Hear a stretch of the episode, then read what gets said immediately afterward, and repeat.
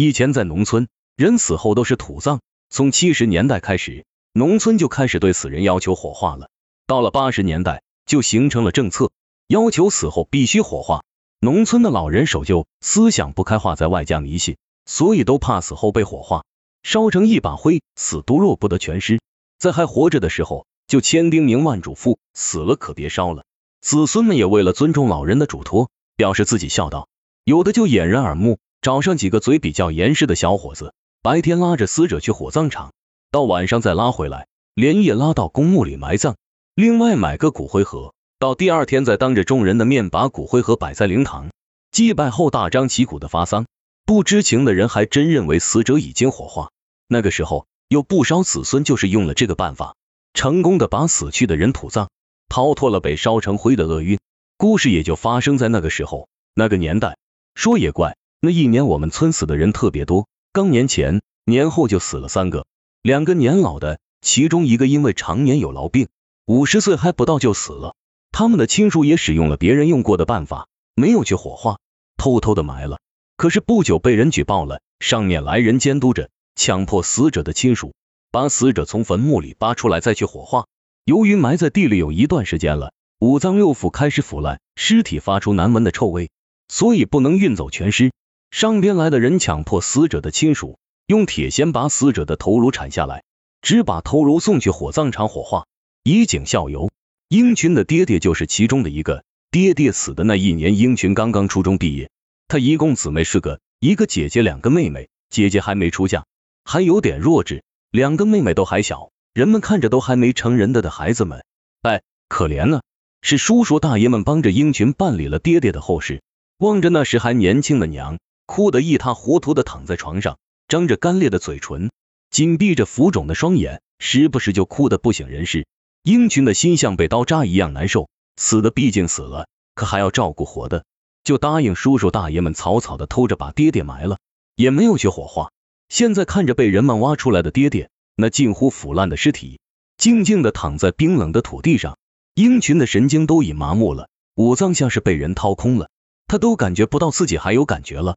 他心痛，他气愤，他悲伤，他后悔，五味杂陈。他哀嚎一声，扑向爹爹的尸体。众人把他死死的拉住，可恨的上边来的人还塞给他一把铁锨，让他去砍下爹爹的头来。周围的人听着英群撕心裂肺的哀嚎，可怜的流下了同情的泪水。他的亲大爷，也就是死者的亲哥哥，实在看不下去了，拿过铁锨帮英群把爹爹的头斩了下来。周围的人都不忍心看下去了，把头别了过去。鹰群哀嚎着，瞪着布满血丝的红红的眼睛，挣脱着拉住他的人们。眼看着大爷用铁锨铲爹爹的头，因为铁锨不锋利，一铲尸体一股硬，铲了很久才铲下来。鹰群瞪着双眼，紧咬牙关，直挺挺的倒了下去，不省人事。他的大爷用布包起了鹰群爹爹的头，放在了早已准备好的纸箱里，在上边来人的监督下去火葬场火化。鹰群强忍着揪心的痛，拖着沉重的身体，抱着爹爹的头，被人们陪着来到了火葬场。登记完后。工作人员把英群爹爹的头颅扔到了焚尸炉里，英群他们在外等着。不一会，那两个焚尸工人惊魂落魄的跑了出来，惊魂未定，其中一个气喘吁吁说：“了不得了，我们干了都大半辈子了，还头一次见这样的怪事，吓死我了。”我们把头颅放进炉内，不多会就听到里面有声音，一开始吱吱怪叫，接着就听见砰砰的声音，像是篮球击在门上的声音。我认为没放好。打开看看到底是怎么回事。打开焚尸炉门一看，差点没把我吓死。那个头在炉膛里上蹿下跳，吱吱怪叫。在我打开门的瞬间，差点就从炉里蹦出来。我仿佛看见那个头还在向我做鬼脸，我赶紧就把门又关上了。你们快去看看！英群他们好几个人跟着那俩焚尸工来到了焚尸炉前，老远就听见焚尸炉门内发出砰砰的声音。焚尸工上前，战战兢兢的打开焚尸炉的门，只见那个头颅像一个火球，咕噜噜从焚尸炉里滚了出来。一行人，包括鹰群在内，都吓傻了。那个本来就有点焦头烂额的头颅，在地上还没稳住，还在那里晃晃悠悠，发出吱吱啦啦的声音，散发出一股股很浓的焦臭味，像柴草一样的头发冒着青烟，黑乎乎的污血从像是窟窿似的眼里、鼻子里、嘴巴里流了出来。鹰群当场昏倒，其余的人都吓跑了，只有几个稍微上点年纪的，胆子大点的在掐着鹰群，好让他苏醒过来。两个焚尸工人毕竟是整天跟死人打交道，胆子相对比常人大点。见地上的头颅不动了，拿来了用来打扫骨灰的铁簸箕，把头颅收进铁簸箕里，又放进了焚尸炉，把炉门紧紧关严。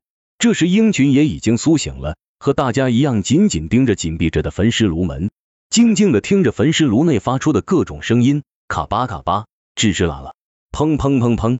几个人的心里都像揣着个兔子，咚咚乱跳，每个人都紧闭着嘴巴，生怕一张嘴心脏就会从嗓子眼里跳出来。鹰群扑通一声跪倒在了焚尸炉前，定了定神，边哭边说：“儿子对不起爹爹，儿子没有把爹爹的后事办好，让爹爹身首异处，都是做儿子的错，没有尽到孝道，请爹爹原谅，请爹爹放心走好。”还一边祷告着，一边不停的磕头。周围几个人除了那俩工人以外，见此情景，也都纷纷跪下了。